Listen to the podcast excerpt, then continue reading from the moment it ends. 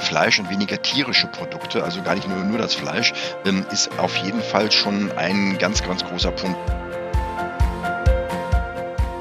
will es auch weiter fördern. Also man hat das Ziel eigentlich bis 2030 zu sagen, in allen Kantinen sollen 30 Prozent der eingesetzten Lebensmittel aus biologischem Anbau stammen.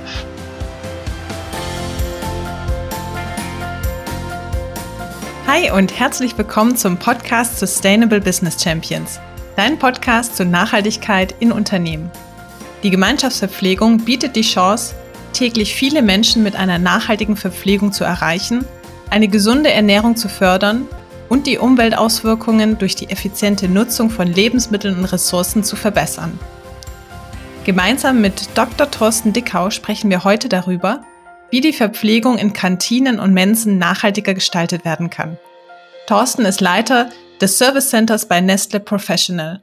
Das Unternehmen bedient verschiedene Branchen wie Hotellerie, Gastronomie und Betriebsverpflegungen mit Lebensmitteln und Getränken. Mein Name ist Jasmin Horn.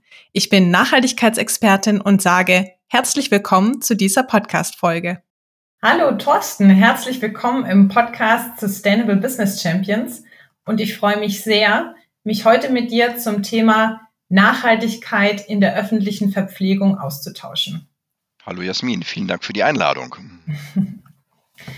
Thorsten, die Arbeits- und Ausbildungsplatzverpflegung ist laut Bundesverband der Ernährungsindustrie mit 7,7 Milliarden Euro im Jahr nach Stand 2018 ein bedeutender Wirtschaftsfaktor und die Verantwortung für eine nachhaltige Entwicklung wird im Bereich der Gemeinschaftsverpflegung erst langsam angenommen. Brauchen wir hier eine Ernährungswende in Mensen und Kantinen und auch einen weiteren öffentlichen Verpflegungsstellen? Gute Frage. Also, ob wir hier was Neues brauchen, würde ich fast gar nicht so unterschreiben. Also, wir haben gerade im letzten Jahr eine große Befragung durchgeführt und dann sieht man eigentlich, wie weit man wegen schon wirklich Kantinenbetreiber und eben auch meinetwegen Mensen als auf der anderen Seite, wo Studenten und Studentinnen täglich essen gehen, äh, schon sind. Also, es ist gerade aufgefallen, dass ähm, durch die große Corona-Krise äh, viele hm, Betreiber von Verpflegungseinrichtungen äh, sich selbst hinterfragt haben und auch gesehen haben, wie müssen wir vielleicht unser Angebot und unsere Angebotsgestaltung verändern. Und ähm, da ist in den letzten Zeiten wirklich schon sehr, sehr viel passiert. Also ich sage mal so ganz als Beispiel, ähm, vor ja, äh, der vorletzten Bundestagswahl äh, war ja wegen das Thema, wir müssen einen Veggie Day einführen, bei äh, den Grünen ein großes Thema gewesen. Äh, wenn wir uns heutzutage die Speisepläne in Kantinen oder auch in Mensen angucken, ähm, da ist die Veggie Week schon angekommen. Also du findest also in über 90 Prozent aller Kantinen heutzutage schon ein vegetarisches Angebot. Und äh, da hat sich in den letzten Jahren wirklich alleine auch schon von den Unternehmen her und aber auch von den Tischgästen her, die fordern, was auf den Teller kommt, sehr, sehr viel verändert. Mhm. Und was können diese Veränderungen sein? Also beispielsweise ein großes Thema ist ja das ähm, Angebot äh, von fleischarmen Gerichten, wie du schon gesagt hattest, ist ja ein sehr großer äh, CO, CO2-Fußabdruck, der ähm, mit Fleischprodukten verbunden sind was kann man da in, in den öffentlichen Verpflegungsstellen anbieten oder wie kann man dieses Thema weiter vorantreiben? Also weniger Fleisch und weniger tierische Produkte, also gar nicht nur, nur das Fleisch, ähm, ist auf jeden Fall schon ein ganz, ganz großer Punkt. Man kann ganz einfach so sagen, jede Speise, die du auf dem Teller hast und äh, zu dir nimmst äh, in der Kantine, wo tierische Produkte mit dabei sind, liegst du als Konsument bei circa einem Kilogramm CO2, was du verursachst. Also das ist schon relativ viel. Auf der anderen Seite, wenn man uns gar nicht nur das CO2 angucken, ist es natürlich auch so, dass wenn du siehst, äh, dass über 70 Prozent der gesamten landwirtschaftlichen Fläche, die wir haben, eigentlich dazu da ist, um Tierfutter herzustellen, äh, merkt man schon, dass das ein Punkt ist, äh, wo wir viel, viel ansetzen könnten. Also vom Landwirt bis also die Rohprodukte dann wirklich dann eben auch in der Kantine verarbeitet werden. Aber das ist nur ein so ein Teil. wenn wir dann beim Landwirt sind, ähm, natürlich neben weniger Fleisch und neben tierischen Produkten ist ganz sicher auch ähm, der regionale Aspekt, also wo kaufe ich meine Lebensmittel ein und natürlich auch der saisonale Aspekt, äh, wann kaufe ich welche Lebensmittel ein. Also so als Beispiel regional äh, ist es natürlich bedeutend besser zu sagen, äh, ich kaufe die Kartoffeln von den Bauern aus meiner Umgebung, ähm, als wenn ich jetzt meinetwegen irgendwelche aus äh, Südeuropa oder aus äh, anderen Gegenden der Welt beziehe. Und ähm, regional oder saisonal ist dann der zweite Punkt, wenn wir uns das angucken, dass man sagt, okay, äh, ich bin der Küchenchef oder der Betriebsleiter und habe die Chance, den Speiseplan zusammenzustellen, dann sollte ich auch darauf Rücksicht nehmen, dass ich dann meinetwegen Erdbeeren nur dann anbiete, wenn sie da sind oder auch Spargel nur dann äh, anbiete, wenn er wirklich auf dem Markt äh, in Deutschland verfügbar ist und ich nicht sagen muss, ich kaufe diese Produkte zu Zeiten, äh, wo sie eigentlich bei uns gar nicht reif sind. Mhm. Und äh, das Thema äh, Bioprodukte ist ja auch wesentlich. Also welche Art von Produkten nutzt man denn bei sich in der äh, öffentlichen Verpflegung? Statistiken zufolge, da gibt es verschiedene ähm, Kennzahlen, liegt so der Anteil von Bioprodukten zwischen zwei und zehn Prozent ähm, in Kantinen. Und das ist ja eigentlich verschwindend gering, wenn man sich überlegt, dass ähm, Umfragen zufolge 80 Prozent der Konsumenten und Konsumentinnen regelmäßig Bio-Lebensmittel für den Privatkonsum einkaufen ähm, und dann aber in Kantinen nur zwischen zwei bis zehn Prozent überhaupt angeboten werden in den Mahlzeiten. Vollkommen korrekt. Ähm, ähm, will aber auch hier vielleicht mal eine Lanze für die Kantinen brechen, ähm, weil ähm, ein kleines Beispiel nur am Rande fällt mir dabei direkt ein, wo du sagst, man wegen, vor kurzer Zeit hatte man wegen die Stadt Kassel vorgehabt, eine sogenannte Nachhaltigkeitswoche zu machen für alle äh, öffentlichen Kantinen. Und dann hat nur jemand mal hochgerechnet, äh, wie viel ähm, Tonnen Kartoffeln man alleine, Bio-Kartoffeln man in dieser Woche benötigen würde. Und da war dann direkt im Prinzip äh, eine Lieferantenengpass da, weil niemand äh, garantieren konnte, dass man so viel Kartoffeln kriegt. Also sobald du meinetwegen ein bisschen größer wirst, ist es natürlich äh, eine Sache, dass dann auch wirklich äh, die biologisch angebauten Lebensmittel auch verfügbar sein müssen. Und äh, obwohl sie natürlich einen großen Vorteil haben, ähm, gerade unsere Bundesregierung äh, gerade will es auch weiter fördern. Also man hat das Ziel eigentlich bis 2030 zu sagen, in allen Kantinen sollen 30 Prozent der eingesetzten Lebensmittel aus biologischem Anbau stammen. Und da setzt es natürlich voraus, dass eben auch dazu dann wirklich auch die Produkte da sind. Und äh, das Problem ist gerade eben, dass hier äh, in kurzer Zeit eine größere Menge benötigt wird. Und natürlich ähm, stehen dann auch natürlich die Betreiber vor der Kostenfrage. Und äh, dann muss man natürlich auch gucken, ist jetzt wirklich ein Bio-Lamm aus Neuseeland besser als ein konventionelles äh, Lamm, was hier eben aus dem Odenwald stammen würde, besser. Oder meinetwegen einen äh, ja, Apfel aus Peru als ein Apfel aus äh, dem Hamburger alten Land. Da muss man dann wirklich gucken, was Sache ist. Aber biologische Lebensmittel müssen gefördert werden und werden auch gerade, weil sie nachhaltig sind, sie haben weniger Pestizide, keine Chemikalien. Ähm, da ist natürlich dann auch wirklich äh, viel zu machen und weil auch dann eben auf dem Feld äh, die Artenfalt, Artenvielfalt geschützt werden kann. Mhm. Aber das ist ja ein, ein interessanter Punkt und das ist ja auch das, was jetzt auch mehr in die Diskussion gekommen ist diese Nachfrage, die die öffentliche Verpflegung auch ähm, bewirken kann und damit natürlich auch auf die, die Auswirkung auf die Bereitstellung von Bioprodukten. Das heißt, wenn jetzt diese öffentliche Verpflegung mehr Bioprodukte nachfragt, dann kommt es ja auch auf dem Markt an und es wird mehr bereitgestellt. Und das zeigt ja auch dein Beispiel, wie wichtig diese Nachfrage nach nachhaltiger Verpflegung durch ähm, Kantinen, Mensen etc. ist, um diese Bioproduktion auch voranzutreiben. Ganz, ganz sicher. Und ich denke mir, ein Hebel, ich hatte eben ja schon mal das Wort Kosten in den Mund genommen. Ähm, und es gibt in vielen Kantinen, gibt es natürlich auch mal so einen genannten Kantinenausschuss, die dafür sorgen, dass man wegen einer Speise immer auch man wegen so von dem Unternehmen unterstützt wird, dass sie ich sage mal das alte Wort Sozialverpflegung ist, also dass sich das wirklich auch jeder leisten kann. Und gerade hier sollte man dann eigentlich gucken, das biete ich als Bioprodukt an und dadurch kann ich natürlich dann auch so ein bisschen über den Preis steuern, ähm, dass auch eben diese Produkte auch gerade mehr nachgefragt werden. Mhm.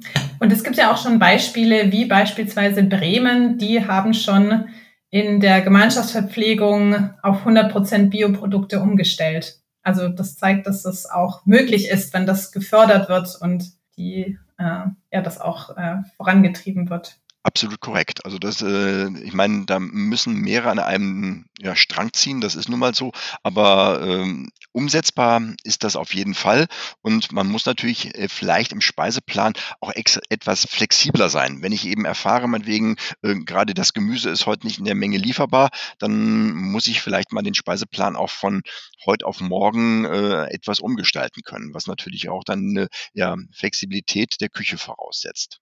Und natürlich auch eben der Tischgäste, dass man dann eben auch, aber da muss man dann eben kommunizieren. Und ich denke mir, wenn man die Tischgäste mitnimmt und äh, ihnen das erklärt, warum man wegen, dann mal wegen der Würsingkohl runtergeflogen ist und dafür auf dem anderen Tag dann eben der Rosenkohl auf der Speisekarte steht, äh, denke ich mir, ist das auf jeden Fall machbar. Und wie schaffen es diese öffentlichen Verpflegungseinrichtungen, diese Flexibilität auch umzusetzen? Also gibt es da Software oder flexible Einkaufsprozesse, die dann auch diese äh, öffentlichen Küchen darin unterstützen? Also angefangen von den Einkaufsprozessen, eigentlich jede größere Küche hat ein sogenanntes Warenwirtschaftssystem, wo sowohl ähm, das Lager, was aktuell da ist, hinterlegt ist und auf der anderen Seite natürlich die Lieferanten, die dann eben auch äh, sagen, ich kann dir heute wegen das eine Produkt nicht liefern, aber ich kann dir dafür ein anderes liefern. Ähm, da ist eine Flexibilität schon mal da und dann liegt an diesem Warenwirtschaftssystem immer angekoppelt eigentlich auch eine Rezeptdatenbank, wo der Küchenleiter auch eingeben kann heutzutage ohne weiteres. Ich habe folgende Zutaten bei mir im Lager für 150 Personen. Ähm, welche Rezepte sind damit möglich und äh, umsetzbar? Also das äh, existiert heutzutage schon, dass da auch viele äh, ja, elektronische, digitale Unterstützungstools äh, vorhanden sind, die dazu führen können, dass der Koch wirklich von heute auf morgen die Speisekarte ändern kann. Mhm. Okay. Und ähm, ein weiteres Thema neben der, der Frage, von welcher Beschaffungsart, also sind es Produkte, Bioprodukte, wie nachhaltig sind diese Bioprodukte und äh, auch die Beschaffungssysteme, da flexibler zu sein, das regional einzukaufen, auf ähm, Lieferänderungen auch flexibel zu reagieren, ist ja ein weiteres Thema noch Lebensmittelverschwendung in der Küche. Ähm, was gibt es da für Maßnahmen, um da die Lebensmittelverschwendung so weit wie möglich zu reduzieren in den Küchen? Die Lebensmittelverschwendung in den Großküchen kann man sich vorstellen, ist äh, eigentlich viel geringer als äh, im Privathaushalt. Ähm, hat auch schon damit zu tun, dass äh, so ein Küchenleiter heutzutage oder auch schon vor 10, 15 Jahren eigentlich sehr äh, kostenorientiert immer planen und arbeiten musste. Also ähm, wenn wir uns angucken, es gibt da Untersuchungen, dass gerade im privaten Bereich, also der äh, Abfall, der Lebensmittelabfall bedeutend größer ist äh, als im Out-of-Home-Bereich. Aber auch hier kann natürlich immer noch äh, eine Optimierung stattfinden. Äh, es gibt zum Beispiel eine große Unterstützung, das ist äh, eine Organisation, die heißt United Against Waste, äh, die gerade auch hier in den Kantinen und in den Mensen ähm, gerne als Berater zur Verfügung steht. Ähm, die arbeiten auch mit dem Bundesministerium für Ernährung zusammen. Ähm, was der einzelne Küchenleiter machen kann, ist natürlich A, Mahlzeiten sorgfältig planen. Also, dass man wirklich sagen kann, ähm, ich habe heute jetzt meinetwegen in der Sommerzeit, wir sind gerade jetzt hier ähm, Ende August, wie sieht es da aus? Ähm, sind Ferienzeiten, habe ich heute Tischgäste 1600 oder sind eventuell durch die Ferienzeit nur 1300? Dann plane ich das als erstes so, auch bei der Zubereitung. Ähm, als zweiter Punkt, ähm, jede Mahlzeit, die draußen in der Kantine angeboten wird, ähm, kann nicht mehr zurückgenommen werden. Das verlangt die, die Hygieneverordnung, aber man kann natürlich auch in Chargen produzieren. Also meinetwegen, der Küchenleiter, der fängt morgens um 11.30 Uhr an, meinetwegen, wenn die ersten Teilnehmer kommen äh, und weiß, okay, bis 12.30 Uhr äh, habe ich jetzt äh, 1000 Speisen zu erwarten, dann kann er die ja in Chargen A250er Portionen zubereiten und rausgeben und kann dann auch feststellen, aha, um 12 Uhr sind doch nicht so viele gekommen, weil das Wetter schlechter war oder äh, durch Homeoffice nicht so viele Mitarbeiter in der Firma waren, dann gebe ich auch nicht mehr so viel aus und kann meinetwegen diese Sachen, die ich hinten produziert habe, aber noch nicht ausgegeben habe, in meinem weiteren Speiseplan in der Woche oder in der kommenden Woche drauf verarbeiten, so dass ich da die Lebensmittelabfülle schon mal reduzieren kann. Und ähm, die andere Möglichkeit ist natürlich auch noch, äh, man kann sich natürlich äh, mit den überschüssigen Lebensmitteln auch noch äh, äh, Partner suchen, wo man spenden kann äh, oder die eventuell, wenn nicht mehr, meinetwegen an eine Tafel oder an eine karitative Einrichtung gehen kann, ohne weiteres dann auch noch meinetwegen kompostiert werden kann. Man arbeitet meinetwegen da mit dem Bauern zusammen, ähm, mit dem man vorher schon gesprochen hat, dass man da auch seine Lebensmittel herbezieht, dass man sagen kann, okay, ich kann dir dann aber auch äh, meinetwegen als Gegenleistung noch äh, Kompost zur Verfügung stellen, den du dann wieder auf deinen Feldern verarbeiten kannst. Okay. Und das bedeutet, dass es da auch einfach wichtig ist zu planen, also auch zu gucken, wie sind die Rahmenbedingungen und äh, auch flexibel zu sein. Ähm, was, was ich nicht wusste, ist tatsächlich, dass ähm, das bedeutet, die Gerichte vom Vortag, das sind dann immer die Gerichte, die nicht rausgegeben worden sind, also die schon vorbereitet worden sind, aber nicht in die Kantine rausgegeben worden So brutal sind. würde ich das nicht sagen. Also, dass du dann immer denkst, man wegen am Ende der Woche, dann am Freitag kriegst du dann eine Wochenübersicht, eine Wochenschau von allem, was man wegen vom Montag bis Donnerstag angeboten wird. Nein. Aber nehmen wir das Beispiel, du hast äh, am Mittwoch eine Spaghetti Bolognese auf der Speisekarte draufstehen ähm, und du merkst, aha, ich habe viel zu viel Bolognese produziert.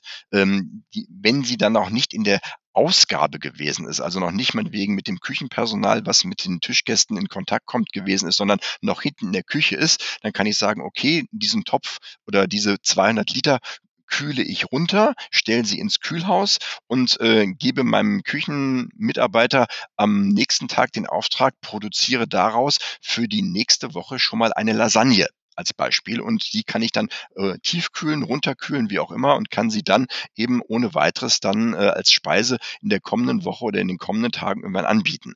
Bleibt Gemüse übrig, kann es ohne weiteres sein, dass ich sage, okay, das Gemüse ist da und ich mache in zwei, drei Tagen aus diesem Gemüse, was übrig geblieben ist, eine Gemüsesuppe. Also solche Sachen und solche Flexibilitäten geht auf jeden Fall. Das Einzige ist, es darf nicht schon in der Speisenausgabe gewesen sein.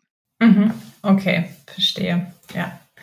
Okay, also ich finde es äh, persönlich sehr schön, dass es ähm, inzwischen auch vegetarische und vegane Gerichte gibt. Ich weiß noch vor einigen Jahren als Vegetarier, ich bin selber Vegetarierin, gab es dann immer die äh, vegetarischen Beilagen aus dem Vortag. Geht natürlich auch, aber heutzutage ist es tatsächlich Gott sei Dank ähm, besser, dass man auch ein komplettes vegetarisches Gericht oder ein veganes Gericht mit drauf hat und das bieten doch ähm, immer mehr Kantinen und Mensen. Es gibt sicherlich noch ähm, Verbesserungspotenzial nach oben, aber äh, zumindest wird es inzwischen schon mit angeboten auf dem Speiseplan. Ganz, ganz sicher. Also wie gesagt, äh, es sind fast schon über 90 Prozent, also der Mensen und Kantinen, die es anbieten. Ähm, ich würde da auch noch ein bisschen sogar unterscheiden. Also wenn wir uns die Mensen angucken, ein sehr kritisches äh, Tischgastpublikum mit den Studenten und Studentinnen, logisch, äh, die auch ähm, ein ganz anderes Herangehen haben an äh, meinetwegen ihr Essen und viel mehr hinterfragen, als es meinetwegen noch vor 10, 15 Jahren der Fall gewesen ist. Also wo kommen die Lebensmittel her? Wie sind sie produziert worden? Wer hat sie geerntet? Wie sind sie meinetwegen in die Küche gekommen und äh, wie sind sie dann zubereitet worden? Also das waren Fragen, die eigentlich früher gar nicht gestellt wurden. Also das merken auch gerade so die Küchenleiter in den und Leiterinnen in den Kantinen, äh, in den Mensen. Und ähm, da ist wirklich feststellbar, dass da auch durch den Aster oder wie auch immer ähm, schon Druck auf den Speiseplan ausgeübt wird. Also das sind wirklich die Leute, die es pushen.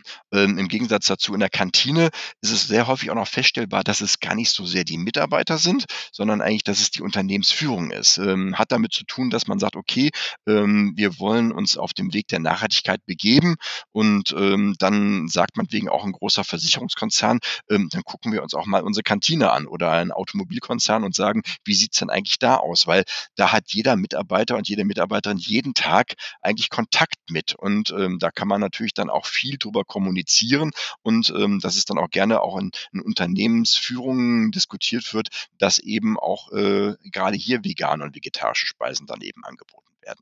Mhm. Plus der Zusatz Gesundheit der Mitarbeitenden, was ja auch noch ein, ein Punkt ist. Absolut. Also ich meine, da braucht man, kann man eigentlich nur mal äh, große äh, medizinische Studien lesen, ähm, dass jeder eigentlich weiß, äh, zu viel rotes Fleisch äh, oder tagtäglich gegessenes Fleisch äh, ist äh, für viele, viele ja, ernährungsbedingte Krankheiten verantwortlich, so dass man also da sagen kann, äh, wenn du wenigstens nicht Veganer oder Vegetarier bist, vielleicht bist du Flexitarier und entscheidest dich schon zwei bis dreimal die Woche dann eben auch auf äh, Lebensmittel mit tierischen Produkten.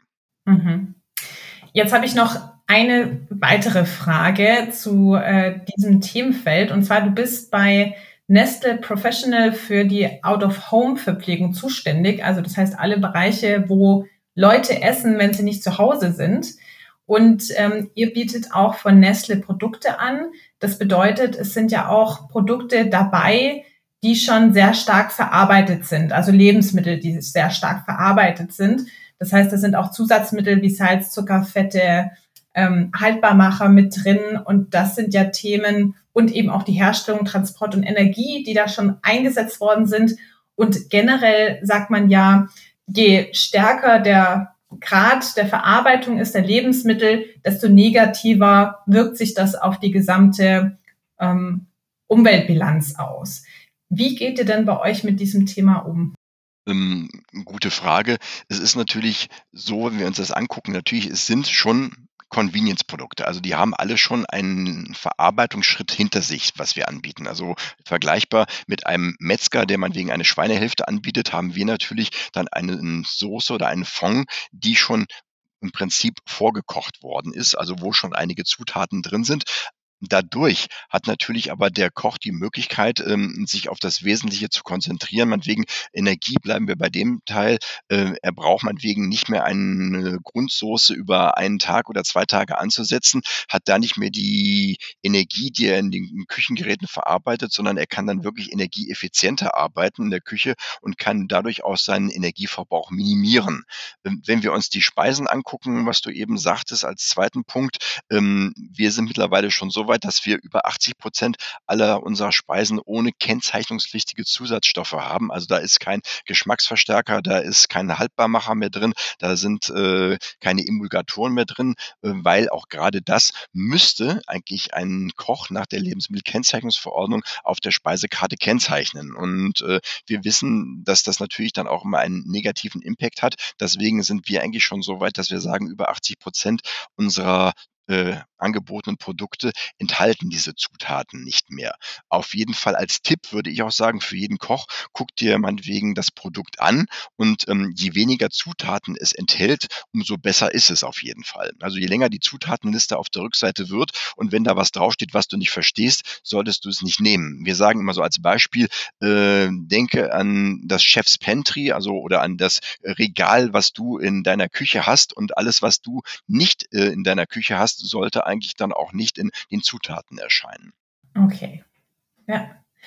Und ähm, hast du noch weitere Tipps und Empfehlungen für Betreiber und Nutzer ähm, im Bereich der Home-Verpflegung, also der öffentlichen Verpflegung? Es gibt inzwischen auch schon von der Deutschen Gesellschaft für Ernährung, DGE, ähm, Empfehlungen, wie eine gesunde und nachhaltige Gemeinschaftsverpflegung aussehen kann. Das ist sicherlich ein Punkt, wo man sich informieren kann. Hast du aus deiner Erfahrung noch Tipps? Ich kann mir vorstellen, dass vielleicht, wenn man jetzt ähm, umstellen möchte, vielleicht erstmal Sorgen hat, wie denn die äh, Kunden und Kundinnen darauf reagieren werden, auf dieses neue Speiseangebot. Hast du da ein paar Hinweise oder Erfahrungswerte, die du mitgeben kannst?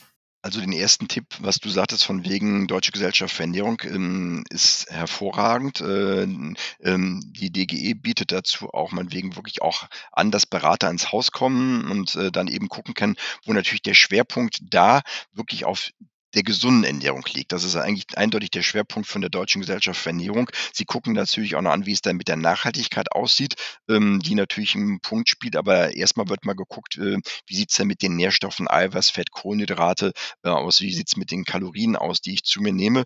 Aber um dann darauf zu kommen, was du sagtest, ähm, wenn natürlich noch Hemmungen bestehen, dass man sagt, okay, will ich jetzt wirklich auch meinen Speiseplan ähm, umstellen oder eben auch nachhaltiger machen, ähm, sollte man, was das Einfachste ist, denke ich mir, ist Transparenz und Kommunikation. Ähm, man sollte versuchen, ähm, seine Mitarbeiter zu sensibilisieren und auch informieren über nachhaltige Ernährungsgewohnheiten und warum auch diese wichtig sind. Also äh, jeder größere Betrieb hat eigentlich einen Kantinenausschuss, äh, wo Mitarbeiter sich auch damit intensiver beschäftigen. Und äh, das wären für mich äh, für jeden Betriebs- oder Küchenleiter die ersten Ansprechpartner, mit denen ich mich austauschen würde und würde sagen, ähm, wir müssen auch hier an unserem Speiseplan ran und äh, würde die auch wirklich dann auch mitnehmen. Und äh, früher war es eigentlich so die klassische Speisekarte, die äh, immer vor dem Kantinenbereich aushing, aber heutzutage heutzutage gibt es natürlich durch die elektronischen Medien und Digitalisierung vieles. Also ähm, viele behaupten, auch im Intranet wäre eigentlich der Speiseplan die meist angesehenste Seite. Äh, und hier kann man natürlich auch sehr, sehr viel äh, informieren und die Leute mitnehmen. Und ähm, das sollte eigentlich ein ganz großer Punkt sein. Also ähm, von Kopf stoßen und von heute auf morgen den Speiseplan ändern würde ich auf keinen Fall, weil ähm, dann würden die Mitarbeiter ganz sicher auch, wenn sie die Möglichkeit haben, mit den Füßen abstimmen und eventuell sagen, warum soll ich da noch hingehen? Und wir wissen, dass äh, der Mensch ja auch ein Gewohnheitstier ist und ähm, so ein Beispiel, was ich auch dann immer gerne den Köchen bringe, ähm, wir laufen noch, noch gar nicht so seit sehr vielen ähm, Jahrhunderten aufrecht und äh, wenn man so den Neandertaler nimmt, der wusste, wie er meinetwegen zur Wasserstelle gekommen ist, äh, den Weg wird er immer wieder gerne gehen und so ist es auch mit den Mitarbeitern, wenn sie wissen, welche Speisen sie gut fanden, wollen sie die auch gerne mal wieder haben und wenn sich dann so ein Neandertaler morgens da mal entscheiden würde, ich ähm, gehe heute mal einen anderen Weg zur Wasserstelle, dann kann ihm da aber der Säbelzahn Säbelzahntiger über den Weg laufen und ähm, deswegen wird er das dann nicht machen oder dem Säbelzahntiger ähm, wird dann auf jeden Fall derjenige dann nicht mehr zur Wasserstelle kommen. Und deswegen sind wir Menschen so äh, eindeutig Gewohnheitstiere und da müssen wir gleich mal Schritt für Schritt vorgehen. Ich würde dann also nicht den gesamten Speiseplan von heute auf morgen ändern, sondern erstmal eine Speise anbieten und ähm, da oder auch mal sagen, okay, hier gehe ich vielleicht mal mit dem Preis etwas runter, um die Leute dafür zu sensibilisieren und sagen, okay, wenn dir das äh, vielleicht mal auch im Angebot passt, dann probier doch mal ähm, unser neues äh, vegetarisches oder veganes Produkt mal aus und äh, gib uns dazu bitte auch ein Feedback. Mhm. Okay der äh, Vergleich mit dem Säbelzahntiger ist sehr schön. Ich habe mir die ganze Zeit überlegt, wie der da durch die, durch die Kantinen und Mensen springt. Also da haben wir Gott sei Dank nicht zu befürchten. Und ich denke, der Ernährungsplan äh, Umstellung ist dann doch nicht so, so erschreckend. Aber es ist ein schönes Beispiel. Ja, ich meine, ähm, genau. er wird natürlich da nicht äh, da irgendwo stehen und sagen, wo jetzt meinetwegen bisher immer das Schnitzel oder meinetwegen das Steak war. Und da sitzt er und auf der anderen Seite, wo das Vegetarische ist, da ist er natürlich nicht. Aber äh, kann man vielleicht sogar bis dahin noch übertragen. Ganz, ganz ganz sicher, Jasmin, da hast du recht, das stimmt. Steht dann vor den Essenseinrichtungen äh, mit dem vegetarischen ähm, Koala und diskutiert, was man denn am besten machen sollte. Korrekt. okay. Noch ein Punkt, den ich zum Schluss äh, mit dir ansprechen möchte, ist das Thema Preise. Ähm, es wird häufig damit argumentiert, dass Bioprodukte die Preise für die Mahlzeiten zu weit nach oben treiben. Und ähm, Einige Beispiele haben aber schon gezeigt, dass eine kostenverträgliche Umstellung schon klappen könnte, wenn man gleichzeitig auch noch andere Bedingungen ändert. Also wenn man beispielsweise saisonal einkauft, weniger Fleisch verwendet und auch die Lebensmittelabfälle reduziert. Und damit kann man dann auf der einen Seite Kosten einsparen, die man dann wieder in Bioprodukte investieren kann. Und da gibt es auch schon ein paar Beispiele aus der Praxis, beispielsweise Bremen hatte ich vorhin genannt, ähm, wo das wirklich sehr erfolgreich war, wo das erst ähm, gefördert worden ist in, in wenigen, ähm, ich meine, es waren Kitas, ähm, diese nachhaltige Ernährung und gesunde Ernährung. Und das war dann so ein gutes Praxisbeispiel, dass sich das wirklich in Bremen auch durchgesetzt hat. Im Kosten ist immer wieder ein sogenanntes Totschlagargument auf meiner Seite. Ähm, aber es ist natürlich so, dass nachhaltige Lebensmittel ähm, und Praktiken können anfangs auf jeden Fall teurer sein. Ich meine, das Beispiel, was du gerade mit Bremen brachtest, ähm, ich weiß nicht, äh, vor drei Jahren hat sich, glaube ich, die Kantine von VW eine, die haben, glaube ich, auf ihrem äh, ganzen weißes Gelände da in Wolfsburg über 50, aber sie hatten sich dafür entschieden ähm, zu sagen, äh, mh, zu sagen, wir machen das hier mal anders, wir machen eine Kantine mal heute vegetarisch, ähm, ähm, ist dann auch umgesetzt worden. Ähm, da hat dann meinetwegen unser Ex-Bundeskanzler Schröder gesagt, was macht ihr hier? Äh, die Currywurst ähm, vegetarisch äh, geht vielleicht, aber sie war mit Fleisch wirklich der Energieriegel des Arbeiters, so war es sein Wort. Aber es wurde dann umgesetzt. Mittlerweile würden beide Varianten angeboten und warum das auch nicht? Das ist natürlich dann auch eine Sache, dass man die Mitarbeiter, was wir eben hatten, wie kriege ich es hin, äh, sie mitzunehmen, bietet vielleicht erstmal beide Varianten an und dann können die Mitarbeiter auch entscheiden, wie schmeckt mir denn die vegetarische Currywurst als Beispiel. Also, aber man kann natürlich äh, Kosten auch dadurch reduzieren, dass man sagt, ich mache vielleicht äh, die Fleischportion etwas kleiner oder ich biete auch nur noch an drei Tagen eine Fleischportion an. Das geht natürlich ohne weiteres. Mhm. Super. Gut. Ja, dann würde ich sagen, äh, hast du noch irgendwelche weiteren Tipps an die Hörer und Hörerinnen? Ja, ich meine, vielleicht lass mich kurz überlegen, was ich noch auf jeden Fall mitbringen würde, ist, wenn ich schon die Mitarbeiter äh, mir mit ins Boot hole, dann sollte auch eine Kommunikation und Transparenz da sein. Meinetwegen, wenn wir darüber auch gesprochen haben, wie am Anfang des Podcasts, äh, wie sieht's aus mit Lebensmittelverschwendung und Food Waste, ähm, dann kann man ja auch mal darüber berichten, dass man den Speiseplan geändert hat und sagt, wir haben es geschafft, äh, unseren Lebensmittelabfall von 15 Tonnen auf äh, 11 Tonnen oder sieben Tonnen zu reduzieren.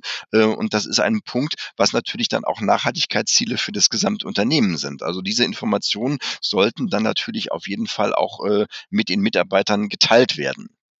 Dann, was du gerade sagtest, von wegen Kosten. Ähm, man könnte da vielleicht auch mal gucken, wenn die Investition möglich ist, dass man sagt, äh, wie lang, äh, wie alt sind unsere Küchengeräte, unsere Gargeräte, mit denen wir arbeiten. Ähm, es gibt heute bedeutend ähm, ja, besser arbeitende Maschinen, die weniger Energie verbrauchen. Man kann da sagen, ähm, ich kann über Nacht garen. Also es gibt hier Möglichkeiten für den Küchenchef, auch dann eben äh, Speisen zuzubereiten, die auch nicht mehr den hohen Energiewert benötigen, wie es eben vorher gewesen ist, wo ich eben Strom, Gas auf jeden Fall auch reduzieren kann.